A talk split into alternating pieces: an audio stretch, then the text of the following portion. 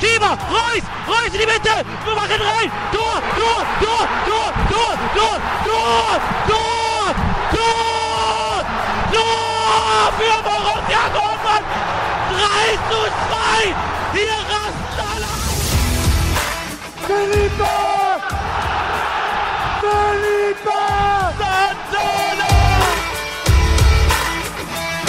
Hola, muy buenas noches, sean todos bienvenidos a una nueva emisión de Tiempo Aurinegro con Borussia Dortmund Cuba. Este programa nacido para divulgar en español todo cuanto acontece con Borussia Dortmund. Y bueno, una semana algo aburrida, de puro trámite el empate de Borussia Dortmund en Copenhague por la última jornada de la UEFA Champions League, donde ya estaba todo definido. Sí, goleamos ayer en casa al Bochum con una destacadísima actuación del jovencito muy jovencito aún, Yosufa Moukoko. Y para animar un poco el programa, justamente vamos a estar hablando de él. Nos estaremos centrando en el momento de forma que vive Moukoko, sus números que cada vez rompen más récords, la situación del contrato y el posible llamado de Hansi Flick a la selección alemana de Qatar 2022. Estaremos analizando también los posibles rivales que nos podemos encontrar mañana en el sorteo de mañana lunes en los octavos de final de la UEFA Champions League. También echamos un vistazo a los equipos, a lo que hicieron los equipos alemanes en las competiciones europeas, el mercado de pases, por supuesto, y los siguientes rivales por Bundesliga, que el próximo programa será, al menos por ahora, el último del año y esos partidos ante Wolfsburgo y ante Borussia Mönchengladbach. No se me puede olvidar la sección de historia. Hoy, con motivo del adiós, después de 23 años en la institución, estaremos conociendo un poquito más la figura del presidente de Borussia Dortmund, Reinhard Rautwald. Ya saben, todo esto y mucho más hoy en tiempo aurinegro. Así que sin más, comenzamos. Oh, what a goal! What a goal from Nico Schlotterbeck! looking for Götze! Brilliant from Sadio Mane. Brilliant from Sadio Mane! There's a Kunku! There's the third goal of the game! What a goal! Sebastian Aller! Spectacular! From Adiemi! And a stunning finish too from the 18-year-old! Adam Klose! Patrick Schick unveils a Comenzamos y como de costumbre lo hacemos con lo que nos dejó la jornada de Bundesliga. Se cae Unión Berlín. Rápidamente Bayern Múnich aprovecha este tropiezo para colarse del líder. ¿No es así, David? Buenas noches. Sí, Nelson, gracias por la presentación. Un cordial saludo para todo el equipo de Tiempo Aurinegro, la familia de Borussia Dortmund, los invitados y todos los que de una forma u otra nos están escuchando. Bueno, esta jornada 13 de la Bundesliga nos deja un total de 32 goles, 19 marcados por los equipos locales, 13 por los visitantes, se marcaron dos goles de penal, se anularon tres goles, tres arcos terminaron en cero, se mostraron 24 tra- tarjetas amarillas, cinco de las victorias correspondieron para los conjuntos locales, cuatro para los visitantes, y es esta la primera jornada de la Bundesliga en la actual temporada en la que no se registró ningún empate. O sea, todos los partidos terminaron con decisión. Ya de manera más particular, la jornada se inició el viernes 4 de noviembre con el encuentro entre Borussia Mönchengladbach y Stuttgart. En este encuentro, los Potros se llevaron victoria de 3 por 1 con goles de Hoffman al minuto 4, Turán al 25 y Patrick Herman al 94. El gol del Stuttgart lo marcó Tomás al 35. El grueso de los encuentros lo tuvimos ayer sábado en el Westfalen Stadium, partido del cual se estará debatiendo en los próximos minutos. Borussia Dortmund goleó 3 por 0 al Bochum con doblete del jovencito Yusufa Mukoko al minuto 8 y al 45. El otro gol lo marcó Gio Reina al minuto 12 desde el punto de penal. Como dato interesante en este encuentro, el joven atacante de Borussia Dortmund, Yusufa Mukoko, se convirtió en el jugador más joven en toda la historia de la Bundesliga que llega a la cifra de 10 goles. Siguiendo con los otros resultados, en el Opera Arena, Wolfsburg goleó 0-3 al Mainz 05. Los goles de este encuentro, Bimer al 33, Arnold al 70 y Riedel Bakú al 84. En el Prochero Arena, Hoffenheim cayó 1-3 ante Leipzig. Los goles de este encuentro eh, vinieron por a la cuenta de Nkunku por partida doble al 17 y al 57 y Dani Olmo al 69 por los ganadores, mientras que Ruter al 50 por los derrotados. En otros encuentros, Eintracht Frankfurt se llevó tres puntos en su visita a Augsburg, luego de derrotarlos uno por dos. Sebastian Rode y Ansgar Nauf por las Águilas del Frankfurt Mentas Bericha por los Fuggers. En la capital alemana, Hertha perdió cara a su derrota ante Bayern y cayó 2 por 3. Musiala y Chupo este por partida doble, golearon por los visitantes, mientras que Luque Bacchio y David Selke, este último de penal, lo hacían por los de casa. Por cierto, en este partido entre Hertha Berlín y Bayern fue el tercer encuentro de la temporada actual en la Bundesliga en el cual no se muestran tarjetas. Y es el segundo encuentro donde participa Bayern que no se muestran tarjetas. Anteriormente a este fue el partido Augsburg con Freiburg el 6 de agosto y el Bayern Leverkusen contra Bayern, precisamente el 30 de septiembre.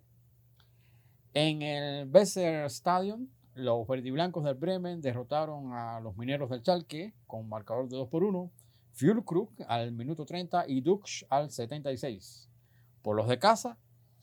Y Drechler lo hacía al 89 por la visita. La jornada cerró el domingo como de costumbre con dos partidos. A primera hora, Bayer Leverkusen aprovechó la localía y goleó 5-0. Goleó sin piedad al Unión Berlín. Andrés al 46, Diaby al 58 y al 56, 58, perdón, Losek al 68 y Bakker al 76. Como algo interesante, en este partido todos los goles fueron en el segundo tiempo.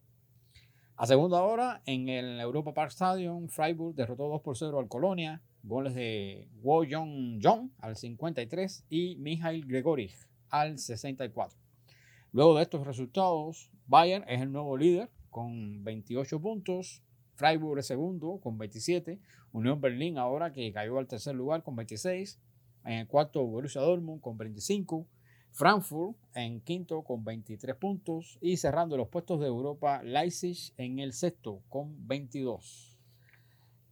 En el fondo de la tabla, Stuttgart con 11 puntos en el lugar 16, Bochum en el 17 con 7 puntos y Schalke en el 18 con 6 puntos. La tabla de goleo la lidera ahora Christian Nkunku del Leipzig con 11, Niklas Füllkrug tiene 10 y Marcos Turán 9. Las asistencias, Colo Muani del Eintracht Frankfurt y Alassane Plea, ambos con 7. Dominic Sloboslai del Leipzig con 6. Bueno, Nelson, esto fue lo que nos dejó la, esta jornada 13 de la Bundesliga. Ahora con Bayern de nuevo líder, pero aún muy cerrada porque realmente no estaba tan holgada la ventaja de los primeros lugares, ya que del primero al séptimo lugar se alejan solo siete puntos. Yo quería, yo quería empezar hablando hoy, creo que se impone hablar de lo que han hecho los equipos alemanes en esta UEFA Champions League o en estas competiciones europeas en, en general. Eh, por ahí un Bayern Múnich que fue el mejor equipo de esta fase de, grupos. Acabó literalmente en su grupo con el Fútbol Club Barcelona, con el Inter de Milán, Borussia Dortmund que cumplió, cumplió las expectativas, incluso se puede decir que lo sobrecumplió porque venía de una temporada pasada donde nos quedamos en fase de grupos. Por ahí, eh, Sevilla es verdad que no hace la fuerza que se presumía de primer momento que iba a hacer. Sí, le hacemos gran fuerza, se puede decir, al Manchester City por ahí un empate que pudo ser más, también una derrota de visitantes que pudo ser más. Creo que Leipzig después del inicio de tan dubitativo con Tedesco en esta UEFA Champions League se acaba reponiendo y acaba pasando segundo. Increíble lo del Eintracht. El Eintracht que estuvo en esa última jornada estuvo primero, estuvo segundo, tercero, estuvo hasta cuarto fuera de competiciones europeas en esta hermosa UEFA Champions League que por esto es la mejor competición del mundo. También se clasifica Eintracht. Por ahí Leverkusen, que es verdad que esta temporada no ha estado bien ni en Bundesliga ni en la UEFA Champions League. Termina tercero. Eso sí, se acaba imponiendo el Atlético de Madrid y se gana el cupo a la UEFA Europa League, donde también está Unión Berlín. Unión Berlín que con trabajos, pero logra pasar la fase de grupos. Está en los 16 de final de la UEFA Europa League y Friburgo, Friburgo sí, con un gran, gran temporadón. Ya lo vemos segundo en Bundesliga y pasó, se puede decir que relativamente fácil, su grupo de UEFA Europa League. Por ahí la decepción, la decepción puede ser el Colonia, que en la Conference League no pasó su fase de grupos. Lo cierto es que hasta siete equipos de la Bundesliga siguen en carrera por los trofeos continentales. Por ahí la Premier League solo eh, igualó a la Bundesliga con cuatro equipos en la siguiente ronda de, de, la UEFA Champions League. Y quiero saber de Abdiel, arroba de Uchet Kaiser, un conocedor de la Bundesliga. ¿Qué te parece? ¿Cómo lo ves? ¿Qué, ¿Qué pudieran estar haciendo los equipos alemanes en esta en estas competiciones europeas donde se encuentran envueltos. Buenas noches, Nelson. Buenas noches a los que nos escuchan. Por ahí quería, antes de, responder tu pregunta, agregar lo que hace Roger mí, que es director técnico alemán también, quedando de primero de grupo en el grupo del Paris Saint Germain y de la Juventus de Turín. Ojo, vamos a poner un asterisco ahí también a Benfica. Y eh, por último, y no menos importante, el trabajo que hace Matías Jaile, director técnico del Salzburgo, que temporada tras temporada eh, es alemán también, el DT se las arregla para de una forma eh, directa y con buen fútbol seguir compitiendo en Europa y también estar en Europa League. Ya por ahí podemos cerrar lo, lo que hicieron los alemanes en, en, esta, en esta primera ronda de competiciones europeas. Y en cuanto a lo que pudieran hacer, me parece que todo el mundo está expectante, todo el mundo está emocionado. Son siete equipos de, de la Bundesliga. Eh, den por sentado que van a seguir compitiendo, que no se van a echar atrás, que, que el fútbol alemán eh, en este momento está a un excelente nivel y que ya voy a adelantar el rival que quiero yo para el sorteo de mañana, pero bueno, eh, vamos, a, vamos a seguir compitiendo, vamos a seguir haciendo las cosas bien. Borussia Dortmund también creo que, que es de los, de los, equipos que más se espera por, por, todo, por todo el historial que viene, que viene haciendo recientemente en la Champions. Esto también que, que atrae mucho, mucha mirada de otros seguidores de otros países. Eh, por la cantidad de jugadores jóvenes que saca, por el fútbol ofensivo que propone y también la sorpresa de, de Freiburg, que, que, fue el segundo equipo que más goles anotó en toda la fase de grupo de la Europa League, el segundo, solamente superado por el Arsenal. Ojo, señores, con el dato este, que tampoco Nelson lo había dicho, así que muy bonito se va, se va a poner las competiciones europeas ahora el próximo mes de, de, febrero, cuando se acabe el Mundial. Lo cierto es que son siete aspirantes alemanes a los títulos continentales habrá pelea, habrá pelea. Este Bayern Múnich está intratable, se muestra de nuevo intratable. Por ahí, lo, lo decías, vamos a estar viendo el sorteo, los posibles rivales que nos pueden tocar mañana a nosotros. Y nada, nada, eh, quería, quería comentar esto, no quería dejarlo de lado, porque es verdad que eh, una hazaña para la Bundesliga, incluso estos equipos de menos presupuestos, como lo son Frankfurt, Unión Berlín y Friburgo, que lo han hecho francamente bien. Nosotros nos metemos, nos metemos en tema Borussia Dortmund, pero antes de comenzar, un alto para hacer un poco de promoción. Recuerden que pueden escucharnos en todas las plataformas de audio, Spotify, Evox, Anchor, Google y Apple Podcast. Y para permanecer siempre bien informados en cuanto a Borussia Dortmund se refieren, pueden seguir nuestras redes sociales, arroba tiempo en Twitter y arroba BVBCuba en Twitter, Facebook e Instagram y nos metemos, nos metemos de lleno en Borussia Dortmund, un empate, lo decía, intrascendente, grupo definido eh, por los octavos, por la última jornada de la UEFA Champions League. ¿Cómo vieron ese partido? Grosso modo, creo que no, no hay mucho que debatir por ahí. La gran actuación del mejor 10 del mundo, Torgan Hazard, ¿no es así, Mario? Eh, a mi modo de ver el partido, creo que pudimos haberlo ganado. No importa si si no nos jugábamos nada, si ya estamos clasificados. Eh, me pareció eh, que pudimos haber ganado el partido y por goleada incluso. El Copenhagen no es un, equipo fuerte ni, ni más menos que vaya a hacer un poco de presión. Eh, verdad que no nos jugamos nada, pero creo que pudimos haberlo ganado y dar un golpe de autoridad para, para los, estados de finales de Champions. Realmente creo que pudimos haberlo ganado y vi jugadores un poco eh, sin ánimo de jugar, lentos después del, primer gol. Cuando nos empatan, sin ánimo de jugar, obviamente no, se jugaba, pero bueno, eh, es es Con Marco Tejada, nuestro amigo de México, arroba Chiva Borussia. Marco, ¿cómo viste el partido del martes? Del miércoles, perdón. Hola, hola Nelson, ¿cómo estás, amigo? Saludos a mis compañeros panelistas, a David, a Abdiel y a Mario, a los que nos escuchan.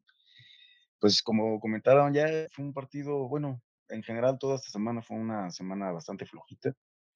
En cuanto a rendimiento, si bien sacaron los resultados, se cerró el, el pase a, la siguiente ronda de Champions, el, el se, ganó el sábado. Entonces yo lo veo pues, como una semana normal en esa temporada del de Borussia, donde saca los resultados a pesar de funcionamientos eh, intermitentes. Eh, yo pienso que debió Terzic haber aprovechado mejor esta, esta fecha para hacer más rotaciones. Eh, por ejemplo, el partido de, de, Champions solo cambió a cuatro jugadores respecto al día al partido de Frankfurt el fin de semana. Y ahora que fue el sábado ayer contra Bochum, también solo hizo tres cambios respecto al martes. Entonces, así que digamos, rotación, rotación como tal, y creo yo que esta era una buena oportunidad para hacerlo, eh, tomando en cuenta que el plantel de Borussia es, si de por sí no es, no es vasto y sí tenemos lesionados por donde se nos, se nos, cada semana entra uno y sale otro de la lista de lesionados, que tenemos a nuestro equipo de oficios que, que llegan y golpean a nuestros jugadores en pleno partido. Entonces, sí, yo creo que eso es lo que más me llamó la atención de este, esta semana, que Terzic pudo haber aprovechado para hacer más rotaciones, no lo hizo. Y pues esperemos que esta semana que viene, que va a estar más complicada contra equipos más fuertes, que es Wolfsburgo y Borussia Mönchengladbach, pues ojalá no nos cobre factura, ¿verdad? Esa, esa falta de rotación. Voy con David, quiero saber qué le pareció a David, arroba Tichalque, el partido del miércoles. Bueno, yo, en mi opinión, yo creo lo mismo que, que Mario. Yo creo que, que Borussia Dortmund se relajó demasiado. Ya se sabía clasificado y, incluso se sabía que ganando ese partido se clasificaba ya en segundo lugar.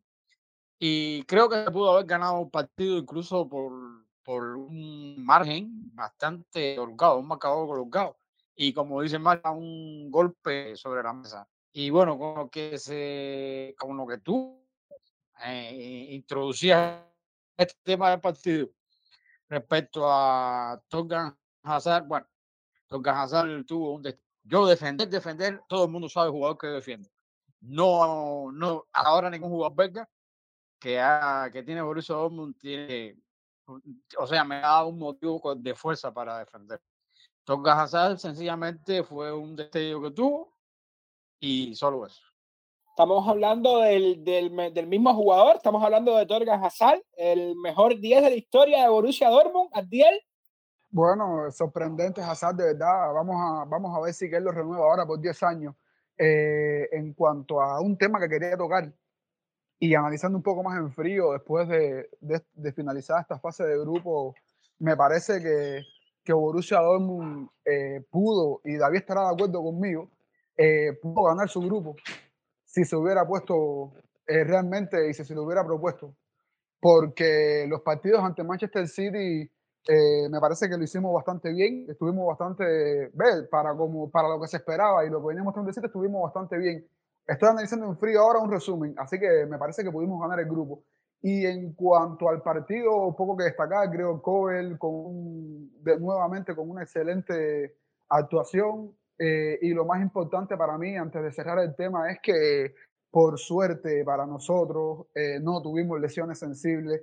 Eh, está, vamos sobrellevando jornada tras jornada sin que se nos lesione nadie, que es raro, ojo, es raro para Borussia Dortmund que no se haya lesionado nadie. Así que con respecto a este juego contra el Sevilla, poco más que agregar, realmente, no hay mucho que decir. Oye, pero ya casi se nos lesionaba ahí Guerreiro, ¿eh? El fisioterapeuta que se resbaló ya no lo estaba tronando otra temporada. sí, pero no es sensible, no es sensible. no, increíble lo de los fisioterapeutas eh, o los médicos fueron el meme de la jornada. Eh, pero un apunte a Diel, eh, lesión y Borussia Dortmund van de la mano. Van de la mano, aquí se lesiona todos los días, se lesiona aquí distinto. Y recuerda que por ahí Munier creo que se confirmaba la lesión, a hacerse bien del mundial, creo. Wolf también se lesionaba y Tom Roth creo que era el otro, ¿no? Lo, lo publicaba la misma página de Borussia Dortmund esta semana, lo daba a conocer y sí coincido contigo, coincido contigo, me sabe a poco lo que hizo Borussia Dortmund en esta fase de grupo, solo consiguió nueve puntos, hay que, que ver detalladamente esto. Esos dos partidos ante City, y es verdad que se pudo haber hecho más, se nos escapó un empate ante Sevilla, que Borussia Dortmund podía haber hecho mucho más, y este empate, eh, justamente este empate ante Copenhague, si el partido es intrascendente, si no nos buscamos nada, si no queremos ganar el partido, creo que es el partido apropiado para probar a la cantera, para probar a los chicos, para darle minutos a los que menos juegan y no solamente a Jude Bellingham, que lo necesitaba, ¿eh? que lo necesitaba, pero creo que era el partido ideal para esto y probar a los jugadores como Koulibaly, que lo hicieron, eh, pero tenían, para mí, a mi entender, tenían que hacerlo de, de inicio. No sé por qué Terzi no, no apostó por, por ello y nos vamos ayer sábado, ayer sábado que goleábamos a Bocho en un partido que igual a mí, a mi entender, me deja mucho que desear, un segundo tiempo que prácticamente ni, ni lo quisieron jugar. Eh, ¿Cómo lo vieron? Voy con Mario, ¿cómo lo viste, Mario? A ver, eh, pareció el primer tiempo, eh, dimos el, el, golpe definitivo. Eh, me pareció que el tiempo, lo, el primer tiempo lo jugamos muy muy bien, arrollamos completamente al, al eh, una actuación impresionante de, de Mukoko. Eh, pero como mismo tú dijiste, el segundo tiempo me dejó, como dijiste, un un mal sabor en la boca. Me parece que nos relajamos, tal vez fue por, por, por un par de goles que ya teníamos. Le dieron el pie al partido, jugaron con un desgane enorme. Quiero recalcar la actuación de William Brandt, que me pareció que, que todo el, o sea, de toda la plantilla, junto con Coco, creo que fue uno de los mejores en, en ese partido. Pero bueno, el segundo tiempo me pareció bastante aburrido, bastante ganado. Los jugadores, no sé, tal vez como ya estaban ganando, no, no le pusieron empeño. Eh, mucha gente, déjame hacer una pequeña aclaración. Mucha gente nos preguntan a veces por qué se escucha tan bajo los capítulos o por qué se escucha entrecortado. Lo vemos acá con Mario. Seguramente se va a escuchar mal, incluso después que lo, que lo arreglemos. Y son los problemas, los llamados problemas de conexión que hay en Cuba, que hay lugares donde son mejores que otras, o simplemente hay días donde está muy mala la conexión y no podemos grabar este programa que se hace en un chat de voz en vivo en Telegram. Nada, seguimos, seguimos con Borussia Dortmund, seguimos con esa goleada al Bochum. Marco, ¿qué, ¿qué te pareció el partido? Pues igual, y fue un partido bastante eh, de trámite eh, contra uno de los equipos que si bien es un derby, pero sigue siendo un equipo que está peleando el descenso en la Bundesliga. Eh, yo esperaba que nos fueran a dar un poquito más de batalla, un poquito más de pelea, pero pues desde, desde el minuto 15 ya estaba liquidado. Gran partido de Mukoko, gran partido de Mukoko con un, do, un doblete. Buen primer tiempo de, de Brandt. Eh, me gustó un poquito ahí lo que hizo este. Eh, ¿Cómo se llama este? Este. Malen, no lo vi tan mal, a Malen. Eh, un poquito ahí medio. Todavía se le ve que no está a su mejor nivel, pero yo creo que poco a poco, conforme vaya agarrando confianza, Vamos a ver al Malen que la rompió en, en, la liga holandesa. Yo tengo la confianza en que así va a ser. Yo Reina también un buen, un buen, un buen partido. Eh, bueno, sobre todo primer tiempo, porque la verdad es que el segundo tiempo en general el, el equipo se vino abajo. Eh, ya se habían ganadores, el primer tiempo ya estaba liquidado y solo salieron a, a pelotear. Yo insisto que este, estos dos partidos Terzic debía haber aprovechado para hacer más rotación. Eh, como dices tú, Nelson, jugar con más eh, jugadores de cantera desde el inicio. Pero bueno, pues ahora este, rezar porque no se vengan lesiones. Jude Bellingham sí jugó el partido contra Copenhague y jugó este partido también. Yo no lo había jugado ninguno de los dos partidos, pero pues bueno, son decisiones del técnico y, esperemos que sea lo mejor por el equipo. Yo, robándole una frase a, David, creo que aquí está la, la diferencia. Me sigue sabiendo a poco este partido y lo que dice David siempre, Borussia Dortmund debe ser eh, abusador, debe ser abusivo con este tipo de equipos donde en un primer tiempo está 3-0, nos relajamos, todo está bien, al segundo salimos a la cancha a caminar, a que no nos marquen seguramente y está la gran diferencia. Bayern Múnich en este tipo de partido y creo que lo hizo, creo que lo hizo este tipo de rival, es el equipo que te marca 7, 8 y si te puede marcar 16 goles, te los marca. Borussia Dortmund no, Borussia Dortmund parece conformarse, sale a jugar al segundo, a caminar, a rodar el balón y todo está bien. No sé si coincides conmigo, David. Yo, sí, eh, como, como tú decías, yo, yo siempre he dicho y siempre voy a tener esa mentalidad de que el fútbol, en el fútbol tú tienes que ser abusador y con el equipo que en el papel o en el equipo contra el equipo que tú te conoces o te sabes superior, tienes que ser el doble de abusador. Yo incluso pensé que, que iba a ser una goleada un poco más jugada. Muki eh, estuvo a nada de, anotarse un hat-trick.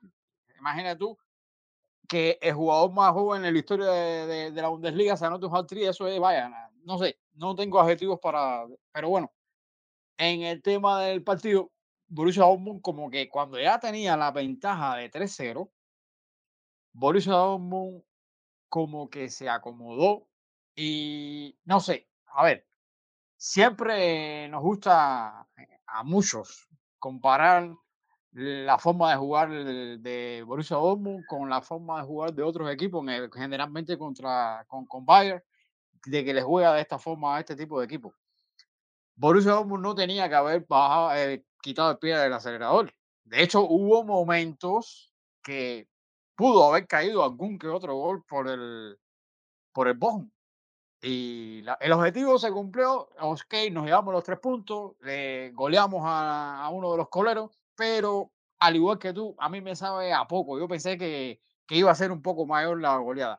Yo había pronosticado un 3-0 porque veo que Borussia Dortmund últimamente como que le cuesta trabajo liquidar los partidos.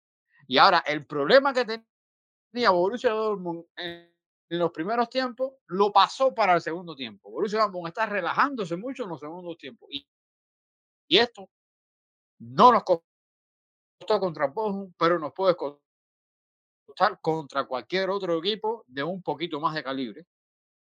Yo sé que por ahí, ya que David nos comentaba un poco, sé que por ahí está Abdiel, que se cansado en su cuenta de Twitter, arroba de Uchet Kaiser, se ha cansado, se, ha, se le han agotado los elogios a Yosufa Moukoko este fin de semana. ¿Cómo viste la actuación de Moukoko? Dime de, de la forma actual de Yosufa Moukoko, Abdiel, ¿cómo lo ves? A ver, Nelson, Moukoko eh, este sábado ante el Bochum, que, que, era uno, que es uno de los que está en la parte baja de la tabla, eh, juega de más o de modo ultra a menos. Eh, es entendible que, que, queramos que anote hat-trick, es entendible que queramos que meta cuatro goles, pero también tiene que cuidarse físicamente porque está al pendiente de una posible convocatoria con Hansi Flick y en cuanto a cómo lo vimos, me parece que a nadie que siga a Borussia Dortmund, ¿no? Nos sorprende lo que, lo que está mostrando Yusufa Moukoko. Estará bien para alguien que no ve la Bundesliga y que,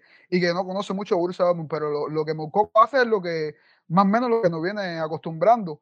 Eh, un detalle, el primer gol que, que marca, eh, se la, la jugada desde el solo, la recupera, se vira, y, el disparo que hace, como que realmente, a ver, yo le voy a ser sincero, no me esperaba para nada que entrara, pero bueno, eh, hizo una gomba así y, y bate a, Manuel Riemann, uno de los mejores porteros de la Bundesliga, a pesar de que está en el Bochum.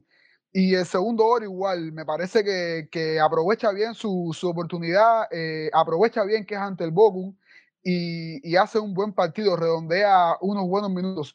Y lo, y lo que hace Borussia Dortmund es ir de más a menos, simplemente en el segundo tiempo se ven ganando 3-0 eh, se están cuidando, pienso yo, vamos a irnos por lo positivo, no voy a tirar palo, de que van eh, pensando en no lesionarse, en que faltan todavía dos partidos, en que muchos de estos jugadores van a jugar con su selección nacional O sea, esto, esto, estamos en un contexto, hay que matizar, estamos en un contexto complicado llegar a esta Copa del Mundo. O sea, no podemos estar exigiendo tampoco eh, mucho ni, ni sobreexigir a los jugadores. El mismo pasa con el tema de Nico Lotterberg, que ha ido bajando rendimiento.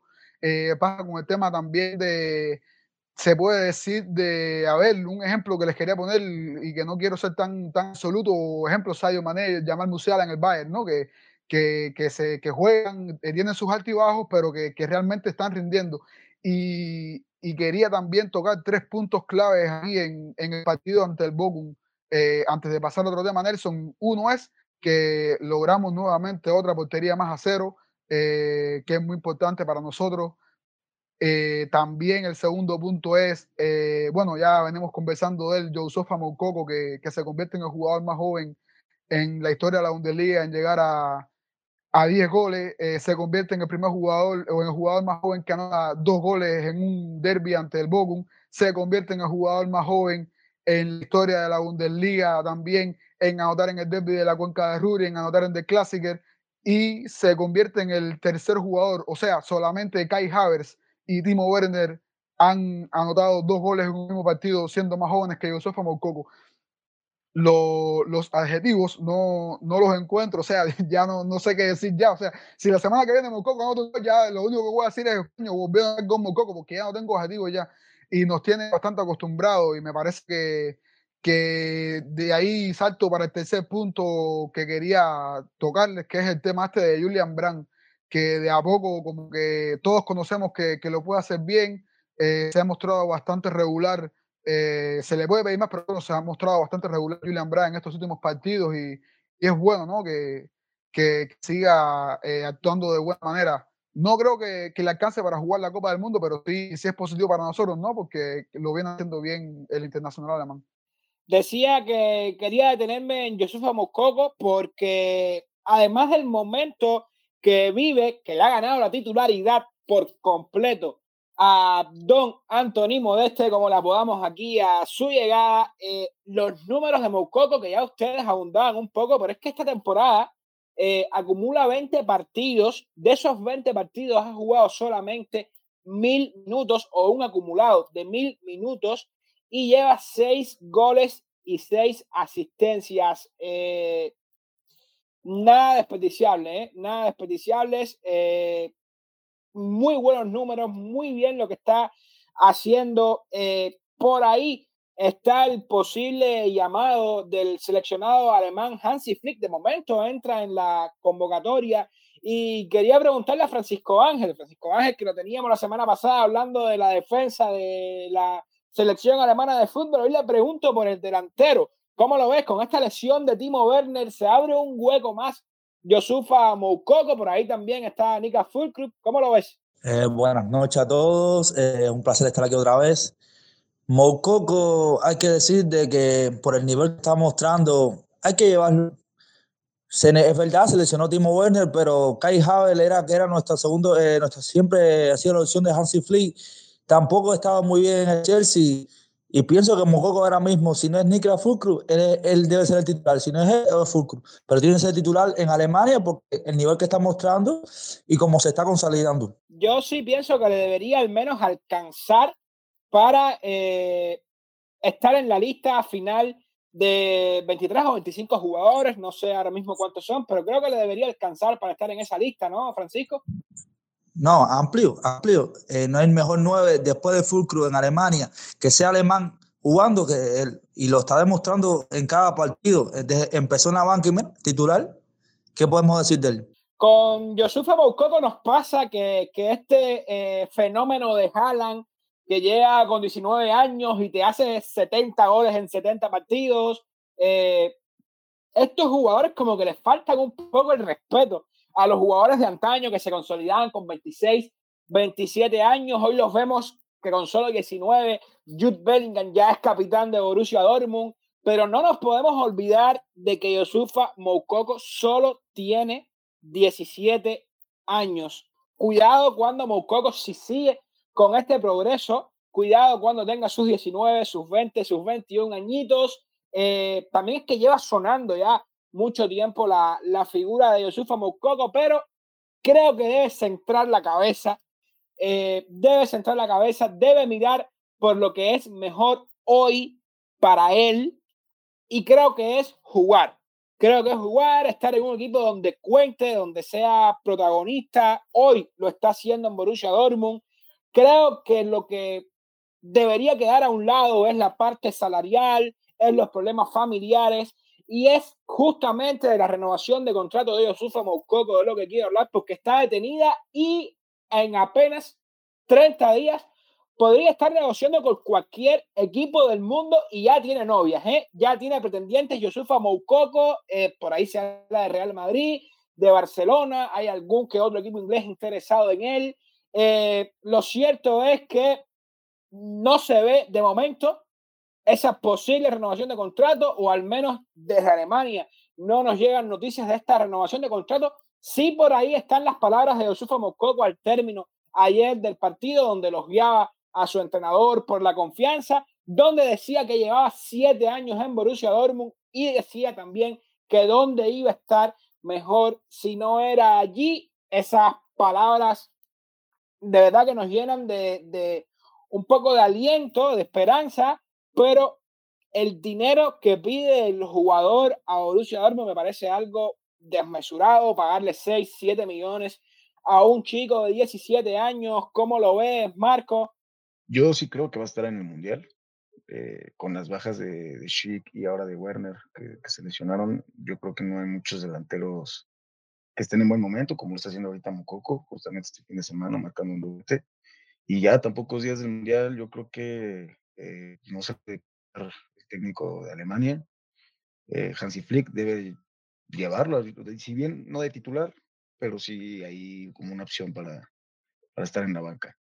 Eh, de lo de su renovación, bueno, yo lo que tengo entendido por lo que he estado viendo que publica ahí eh, la revista esta Ruar Nachrichten, es que el tema ahí es que están esperando a que Mococo cumpla la mayoría de edad, porque hasta ahorita él sigue teniendo, bueno, los dueños de, así que de su potestad, por así decirlo, son sus padres o su padre, y tengo entendido que no hay una buena relación con ellos, de Yusufa Mococo con su familia, con su familia está rota la relación, que él nada más está esperando a que cumpla la mayoría de edad para él poder tomar su propia decisión.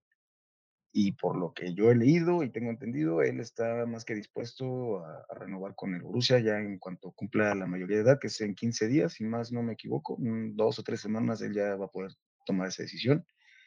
Y bueno, ahora sí que una de las ventajas de tener a Terzic aquí en, en Borussia de, técnico es justamente la buena relación que tiene Mukoko con él. Él mismo lo ha dicho que que Terzic eh, ha demostrado la confianza que le tiene y que es una de las razones por la que él quiere seguir en Borussia. De hecho, justamente en este fin de semana comentaba en una entrevista que Terzic le dijo que el portero de, del Bochum Riemann salía mucho, dejaba mucho su área y él aprovechó y por eso metió el segundo gol de, larga distancia, porque un, un, consejo, un tip que le dio Terzic. Entonces yo, yo confío en que Mukoko va a estar más tiempo aquí en, en el Borussia con nosotros. Yo también leía la noticia hace un par de semanas, no entendía bien qué problema había entre la familia, y la gente, estaban pidiendo demasiado dinero. Al parecer, la relación con Mococo y la directiva es buena, es cercana, sobre todo con Terzic, también con Sebastián Kell, es lo que tú dices, deberíamos, deberíamos renovarlo porque Jesús Mococo sigue siendo la joya del fútbol alemán. Eh, pasa que nos suena que se nos ha estancado, pero es que es lo que decía, tan solo tiene 17 años. Otro problema de contrato, no problema, eh, situación que se vive hoy en Dortmund, una situación de tensión, es el tema de Jude Bellingham y salía en Sportville la noticia de que la directiva de Borussia Dortmund pudiera estar pagándole al jugador inglés 15 millones de euros y hacerlo el mejor jugador o el jugador mejor pagado de la plantilla. ¿Cómo lo ves, Mario? Creo que es que sea necesario este movimiento para impedir su marcha o se nos hace muy caro. ¿Cómo lo ves? Realmente, sí me gustaría que lo renovaran, le dieran un sueldo alto para tratar de quedarse, pero no me parece que 15 millones sea lo de porque me parece que, que, lo van a renovar, le van a pagar 15 millones por temporada y va a estar cuánto, un año más, un año y medio, dos años, dos años cuando más en dos. eh, me parece descabellado estar pagando 15 millones, el salario más alto que ha tenido el Dortmund, si no me equivoco, en, en porque los que más ganan en equipos más correos y no me equivoco, Hummel ganan alrededor de 12, 10 millones. Y entonces vas a pagarle 15 millones a un muchachito que si bien Bellingham es jugadorazo, un crack, eh, el mejor jugador del, del Dortmund, le vas a pagar 15 millones a un muchacho de, de 20 años eh, cuando tus, tus figuras mayores de mayor peso no, nunca han ganado 15 millones en la historia del Dortmund, me parece descabellado. Tal vez si se le deben subir el, sal, el, salario a 10, a 12 millones, como cobra Marco Reu, puede ser, pero aquí no, que va, me parece muy descabellado. Yo acá opino justamente como opino con el tema Mouscoco. Eh, pagarle 7 millones a un jugador de 17 pagarle 15 millones a un jugador de 19, es verdad que tiene los galones que tiene, es verdad que es segundo de ser capitán de Borussia Dortmund, es verdad que es el mejor jugador del club actualmente, pero si quiere jugar en Borussia Dortmund, creo que tiene que atenerse a cobrar un salario, eh, digamos, de los más altos, eso sí, pero no creo que sea el mejor jugador pagado y mucho menos pagar 15 millones de euros, inflar eh, el, la masa salarial del club a estas alturas con un chico de 19 años. No podemos eh, olvidar eso. Vuelve, eso sí. No sé si la noticia es que vuelva Marco Royce. La buena noticia es que vuelva Marco Royce o que Borussia Dortmund está de a poco aprendiendo a vivir sin Marco Royce y creo que esto nos pudiera dar para más eh, programas, para conversar más, pero lo cierto es que este Borussia Dortmund ha caminado esta temporada, o gran parte de esta temporada, sin el capitán, ¿no es así, Adiel? Nelson, si, si me permites, antes yo quiero, quiero aclarar dos cosas. ¿no? Eh, la primera, eh, según Bill, eh, mismo que misma fuente que tú citas para, para decir lo que pide Jude Bellingham en su salario, según Bill, eh, Leroy Sané no juega bien fútbol y fue el mejor jugador del Bayern en la fase de grupo. Lo voy a dejar ahí, a buen entendedor, con pocas palabras. Y en cuanto a, al contrato de que quiere no, yo no, a ver, no es que no es que Bellingham pide 15 millones, sino que el club le quiere pagar 15 millones para hacerlo, para, para que se pero quede, la fuente, pero la fuente que cita, que cita eso es Bild, y oficialmente el Borussia Dortmund no, no ha expresado ese, Sí. ese, ese, ese, Bill, no, no, ha, no, ha, no ha dicho eso. Bill es más bávaro que, que lo, lo sabemos. Por eso no te guíes y, y le tira muchísimo a, lo- a los jugadores del Bayern. O sea, lo que estoy pidiendo es que no se guíen por, eh, para, para hablar de Borussia Dortmund. Señores, no, no escuchen Bill o no lean Bill. Y lo otro es que Josofa Moukoko eh, hay que renovarle y, y, y no sé si ustedes están al tanto de cómo funciona eh, las bambalinas, pero hay cosas que se llaman cláusulas, cláusulas de rendimiento. Hay que ponerle cláusulas de rendimiento. ¿En base a qué? A partidos jugados. ¿En base a qué? A goles marcados. ¿En base a qué? A títulos ganados. Eh, eh, Josofa Moukoko pudiera tener un salario básico, un ejemplo, les voy a poner eh, de, de 4.5 millones y, y con las cláusulas que se adjunten a su contrato pudiera ganar 8 millones. Eso es razonable. ¿Por qué? Porque va a cumplir cierta cantidad de partidos, porque va a cumplir cierta cantidad de requisitos en base a goles marcados y porque un ejemplo hipotético va a ganar la Pocal y va a llegar a cuartos de final con el equipo en la Champions. ¿Me entienden lo que les quiero decir? O sea, no oficialmente como tal, no ha salido nada. Así que lo que podamos hablar de, de contratos ahora, eh, estaremos especulando. Y, y para caer en el tema de, de Marco Reu, mm, me parece que, que Reu sigue aportando eh, la calidad indiscutible que tiene, que, que no es el mismo que antes, sí, es cierto, pero que, que aporta eh, es real. Y actualmente en la plantilla, por, por banda izquierda, que es por donde juega Marco Reu, eh, no tenemos a nadie disponible para jugar por ahí. Esto, el otro que podía y que se venía mostrando bien era Jamie Vinoy Gittens, pero se lesionó también y, lo, y no lo tenemos disponible. Eh, Torgan por favor, señores, vamos a hacer serio, Torgan. Y Rote quizá pueda, pueda jugar un poco más adelantado, pero es lateral. Guerreiro, eh, más de lo mismo. Así que Marco Reu, de momento, hasta que, que sigan. Dime, dime. Adiel, no, no estoy diciendo, no estoy diciendo, no estoy enfocándome en decir que el jugador sea malo, no, que sus prestaciones sean las de menos, pero creo que es un Borussia Dortmund que hoy sabe prescindir de él al punto de que camina en la fase de grupos de la UEFA Champions League, camina en la DFB Pokal, que jugamos eliminatoria sin él, y también en Liga eh, está caminando el equipo sin él. Como que no se ha sentido tanto esta ausencia de, de Roy o estas ausencias de Roy últimamente. No, a ver, es cierto, eh, el equipo está, eh, está sacando resultados sin Reu, pero esa es una de las cosas precisamente que tenemos que tener nosotros en cuenta a, a, lo largo de o para disputar una temporada. Tenemos que saber sacar partidos sin uno, sin uno de nuestros pilares. Tenemos que saber sacar partidos sin Bellingham, un ejemplo. Tenemos que saber sacar partidos que lo hicimos en su momento sin Gregor Cole, cuando juegue Meyer o cuando juegue Marcel Locca eh, entonces, esa es una de las cosas que hay que exigirle a Terzi y que hay que exigirle a Borussia Dortmund. Entonces, eh, quería Nelson, antes de darle la palabra a otro compañero, eh, sacar a relucir una pregunta que me hacía un compañero, Jan Orlando, que nos escucha bastante, y me decía que cómo veíamos Borussia Dortmund para llegar a, a, enero, a esta segunda parte de la temporada, cuando regrese Dahu, cuando regrese Sebastián Haller, si hipotéticamente podemos traer algún refuerzo en el mercado de invierno, que si somos candidatos, y aprovecho para responderle mi perspectiva. Y bueno, después ustedes dirán lo que, lo que ustedes consideren. Yo creo que sí, que, que somos candidatos para seguir compitiendo, para seguir disputando tanto Bundesliga como DFB Pokal.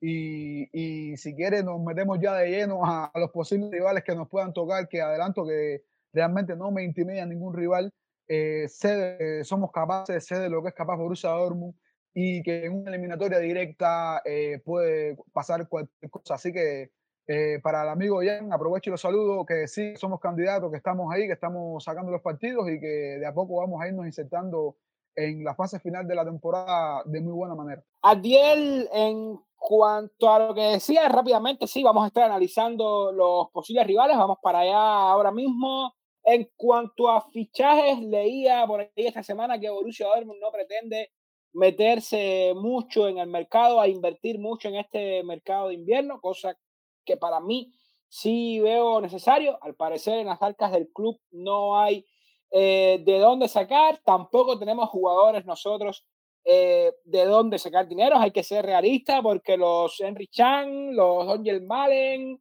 eh, por ahí al, al bueno de Pazlack creo que ya vamos a salir de él. No sé si los 75 millones que, que nos den por Pazlack nos alcancen para, para un sustituto. Creo que no, que Borussia Dortmund no se meterá mucho en el mercado. Sí debería estar sondeando estos jugadores que terminan contrato como Benzebaini, como Camada, que lo decíamos el programa pasado y respecto al sorteo de UEFA Champions League, que será mañana seguramente cuando esté saliendo este programa en nuestras plataformas de audio, eh, ya al menos sabemos los posibles contrincantes, los que quedaron primeros en sus respectivos grupos de UEFA Champions League, el Napoli, este Napoli que está sorprendiendo a Europa con este jugadorazo, pedazo de jugadorazo eh, de nombre impronunciable. Creo que todos saben de quién estoy hablando. Por ahí está Porto, Tottenham, Chelsea, Benfica y Real Madrid. Justamente quería hablar de eso. Vamos a hablar de eso. Para ustedes, ¿cuáles serían los rivales más difíciles, los rivales a evitar mañana en el sorteo?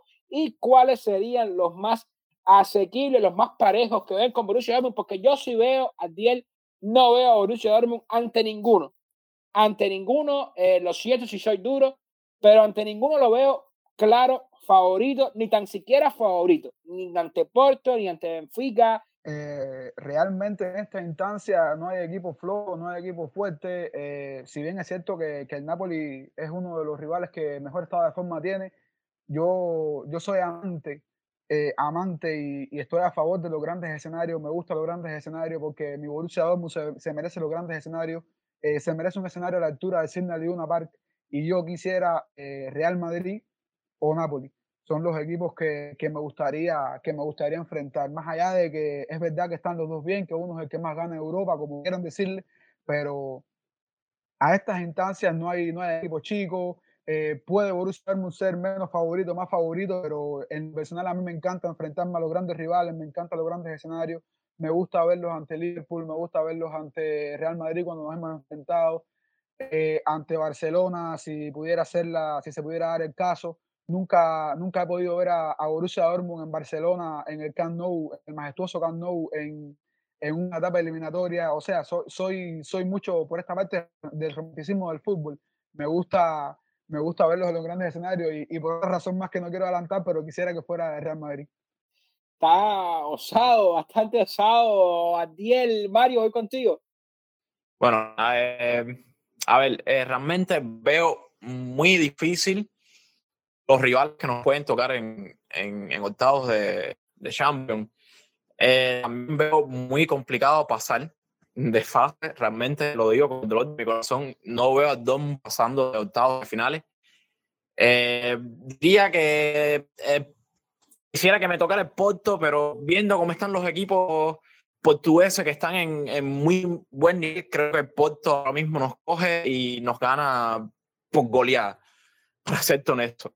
Eh, y creo que coincidiría con el muchacho que habló antes de mí. Me gustaría que me tocara en Madrid. Es un rival bastante difícil, el, el, el ganador de la, de la edición de la Champions, tiene a jugador balón de oro de, esta, de este año encima, en un Vinicius que anda enrachado, un equipo que está muy bien, por así decirlo. Pero sería bonito enfrentarnos a Madrid de, desde que sigo en Dortmund. Eh, han tenido partidos muy, muy bravos entre ambos, partidos que en Champions que, que nos pusieron los pelos de punta. Y todos sabemos que Dortmund, desde que desde la época de, de Claude, de, ese, de, ese, de esos cuatro goles, Lewandowski le juega muy bien en Madrid. Entonces creo que, que Madrid sería el, el ideal para mí. Marco. Bueno, yo en la semana justo les decía ahí en el grupo de, de WhatsApp que tenemos que yo hasta el bombo 2 medio un poquito más peligroso que el bombo 1, ¿eh?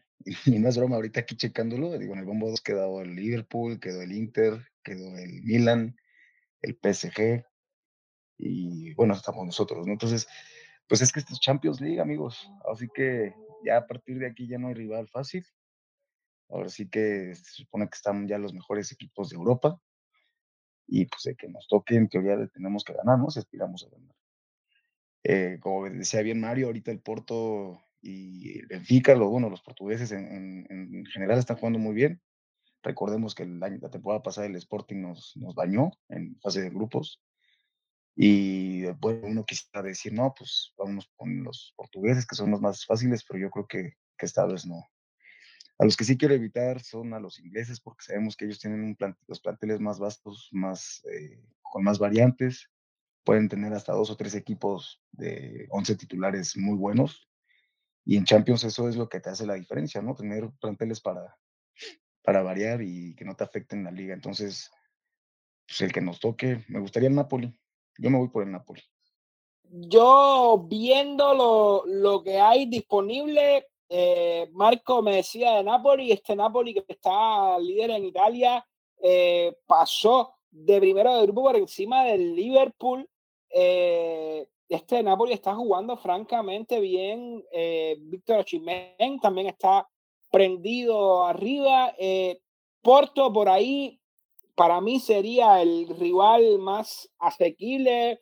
¿Verdad que pasa en un grupo donde Atlético de Madrid y Leverkusen están francamente mal esta temporada? Tottenham, siempre difícil. Lo decía Marco, lo, los equipos ingleses a Tottenham lo conocemos perfectamente. El Chelsea de, de Potter es verdad que no acaba de, de, arrancar, pasa primero, sí, en la fase de, de grupos por encima del, del, Milan. Benfica, ojo con Benfica, que quedó primero en el grupo del Paris Saint Germain y el Real Madrid, lo conocemos, el vigente campeón de la UEFA Champions League. Yo, si me dan a escoger un rival, yo los grandes escenarios los quiero en la semifinal eh, quiero ir a Santiago Bernabéu en la semifinal, no ahora. Yo me voy al Porto. Yo quiero visitar de nuevo el Todo Dragado. Ya digo, en la semifinal vemos si vamos al, al nuevo Santiago Bernabéu. Eh, nos vamos metiendo en la sección de historia, lo decía a inicio del programa. Vamos a estar conociendo la, la figura de, de Reinhard Radbal, el presidente de Borussia Dortmund, 23 años en total en el club, ha tenido eh, más de un mandato en el equipo y es un hombre institución, es un hombre que salvó, fue el principal artífice, digamos así, de, de ese rescate del Borussia Dortmund cuando estaba a punto de la quiebra, ¿no es así, David? Vamos con la historia. Sí, Nelson, como ya adelantabas, ayer el sábado en la Ciudad Tribune del Befana Stadium se mostró una pancarta con un mensaje dirigido a Reinhard Raubal con motivo de su, de su despedida ya como su despedida oficial como presidente del Borussia Dortmund. Y la pancarta decía, Ohne kein hier und jetzt. Danke alles, Reinhard Rauber. Sin ti, aquí no hubiera nada. Gracias por todo, Reinhard Rauber. Y en este pequeño momento histórico de tiempo negro lo dedicamos a un breve acercamiento a la figura de Reinhard Rauber.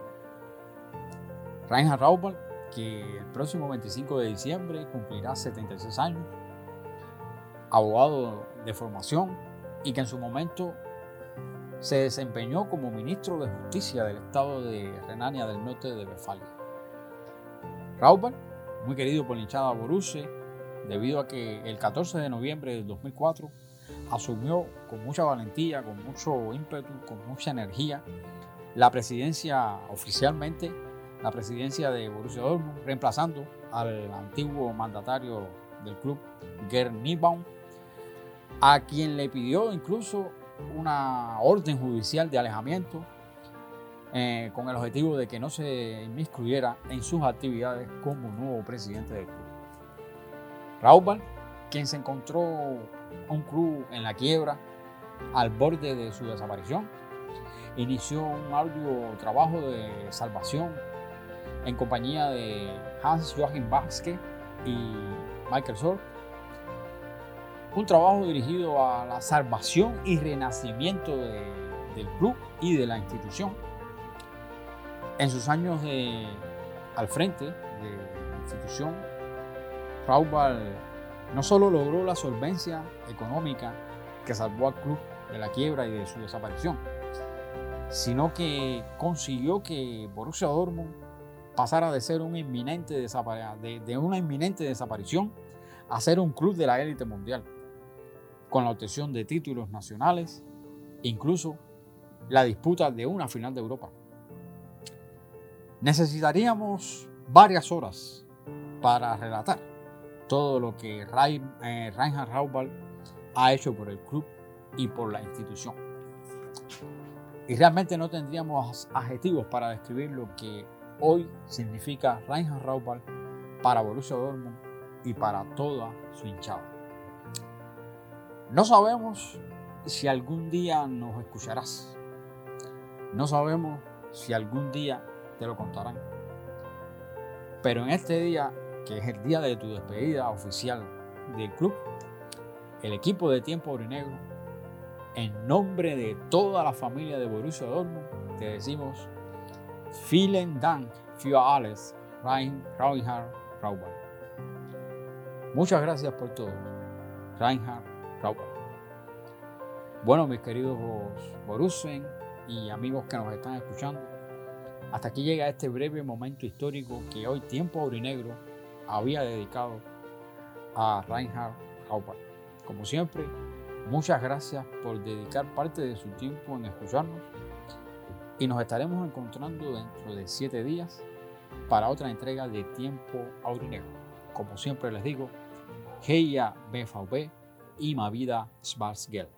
Muchas gracias, David. Siempre conocemos cosas nuevas, cosas interesantes con, con tu sección. Y nada, nos metemos en la previa, los dos últimos partidos del año para Borussia Dortmund. El martes visitamos la Volkswagen Arena para enfrentarnos a Wolfsburg y el viernes en la jornada de primera jornada de Bundesliga, la jornada adelante de Bundesliga, estaremos enfrentando de visita igual al Borussia Mönchengladbach. Rápido, vamos con los pronósticos. Sí, decir antes que recuerden que estamos viendo los que aceptaron el pronóstico para sacar al gurú de acá de nuestro programa. Eh, Adiel hay que decirle que estuvo cerca, estuvo cerca, pero no latinó. Pronosticó una goleada 3-0 ante Copenhague y una victoria 2-0 ante el Bochum. Eh, no latinaste, Adiel. Vamos a ver si esta semana tienes más, más suerte, ¿no? Wolfsburgo y Gladbach. Pienso que, que ante el Wolfsburgo podemos dejar el arco en cero y vencer dos goles a cero. Y ante el Borussia Mönchengladbach nos va a costar un poco de trabajo. No podemos dejar el arco en cero y vamos a, a empatar 2 a 2 o ganar 2 a 1 porque eh, hay que decir que los potros están en un buen estado de forma con, con Marcos Turán y a la asamblea. Marco, Marco Tejada, que sí participó la, la, la semana pasada y pronosticó una victoria 1-0 ante Copenhague y un empate, justamente un empate a uno eh, ante Bochum. Creo que te fuiste un poco al revés, Marco, y estás bateando de momento 2-0 acá con nosotros. Dime de Wolfsburgo y de, de Gladbach. sí, amigo, me salió al revés, ¿verdad? Era, era al revés el resultado. A ver, pues es que ya se viene ahora sí lo difícil porque ya es el cierre de, de este, de mitad de temporada antes de, del Mundial. Híjole, yo no sé si vaya a rotar Terzic, yo creo que la, la oportunidad para rotar era ahora esta semana que acaba de pasar pero pues dependerá mucho de, los jugadores, ¿no? De, del plantel. Pues yo pronostico una victoria con el Wolfsburgo 2-1 y un empate con el Mönchengladbach 1-1. Hay que decir que el único que latinó al menos un partido esta semana fue David, que latinó de lleno un 3-0 ante el Bochum. Eh, sí pronosticó una goleada 3-0 igual ante Copenhague. David, para esta semana, ¿qué, qué nos pronostica? que en el tema del, pues, del partido con el, con el Wolfsburgo, yo creo que Borussia Dortmund va a ganar 2 por 0, porque es el resultado que más se viene eh, sucediendo entre ellos. Además, Borussia Dortmund en las últimas cinco visitas a, a la Volkswagen Arena tiene cinco victorias, 11 goles marcados y un solo gol permitido. De hecho, la última vez que perdió contra el Wolfsburg, ahí en ese mismo estadio, fue el 16 de mayo del 2015. ¿Saben ustedes quiénes golearon aquel día? Daniel Caligiuri y Naldo, dos conocidos. Es mineros, de hecho. Y bueno, en el caso del Gladbach, está muy bien a la asamblea, está muy bien Marcos Turán, está muy bien el Mönchengladbach, pero el Mönchengladbach es hijo de Borussia Dortmund. Y eso fue un día que le ganó Borussia eh, Gladbach a, a, a Borussia Dortmund. Eso fue un día. Borussia Dortmund le va a ganar 2 por 0 o 3 por 0 a Borussia Mönchengladbach. Mario, te paso el bate, te paso el bate a ver si ya te anotas un turno al bate acá con, con nosotros, eh, Wolfsburgo, Gladbach. Bueno, eh, Wolfsburg diría que vamos a ganar 2 a 1. Y contra el Gladbach, es que como se dice bien acá en Cuba, lo hemos alquilado. Eh, creo que lo vamos a ganar 2 por 0, 3 por 0. No importa el estado de, de ánimo tenga, el estado que tenga pelea. Da igual, vamos a ganarle por golear Gladbach. Mm, me voy por un 2-0 ante Wolfsburg y un 2-1 ante Borussia Mönchengladbach. A ver si latino una que estoy, que no, no, no he bateado una todavía, no he aceptado un resultado todavía desde que estamos eh, llevándonos, contándonos acá en, en tiempo aurinegro nada, nos vamos despidiendo, vamos llegando al final del programa de hoy, un programa que ha tenido bastantes interrupciones por el tema de la conexión. Desgraciadamente no está en nuestras manos y le pedimos disculpas a los que han estado escuchándonos acá todo el programa, los que han llegado hasta acá hasta el final, también a las personas que nos estarán escuchando mañana en las plataformas de audio y nada, nos vamos despidiendo, no sin antes invitarlos a que estén con nosotros en la próxima emisión de Tiempo Aurinero con Borussia Dortmund Cuba.